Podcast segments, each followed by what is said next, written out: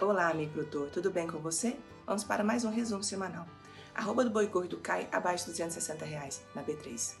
Gafanhotos já desfolharam 30 hectares de mata do Rio Grande do Sul. As vendas de máquinas agrícolas registraram forte aumento no mercado doméstico em novembro, em linha de crédito do Modern Frota. Queda do dólar pressiona os preços da soja, pois reduzem seu custo de produção. São Paulo é o primeiro estado a registrar caso de ferrugem asiática no país nessa nova temporada. Segundo o último boletim da Secretaria de Agricultura, Pecuária e Desenvolvimento Rural, os gafanhotos já alcançaram sete municípios no Rio Grande do Sul. Cultivar derivado do arroz vermelho se destaca pela alta produtividade.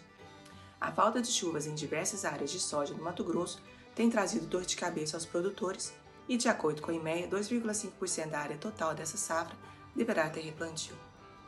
A perspectiva é de preços do milho firme no curto prazo, apesar de ser esperada uma possível queda até o final do ano.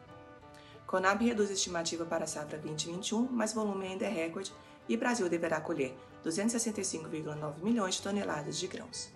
Conab ainda destaca a situação das lavouras dos principais estados produtores do grão, assim como andamento do plantio e a condição das plantas.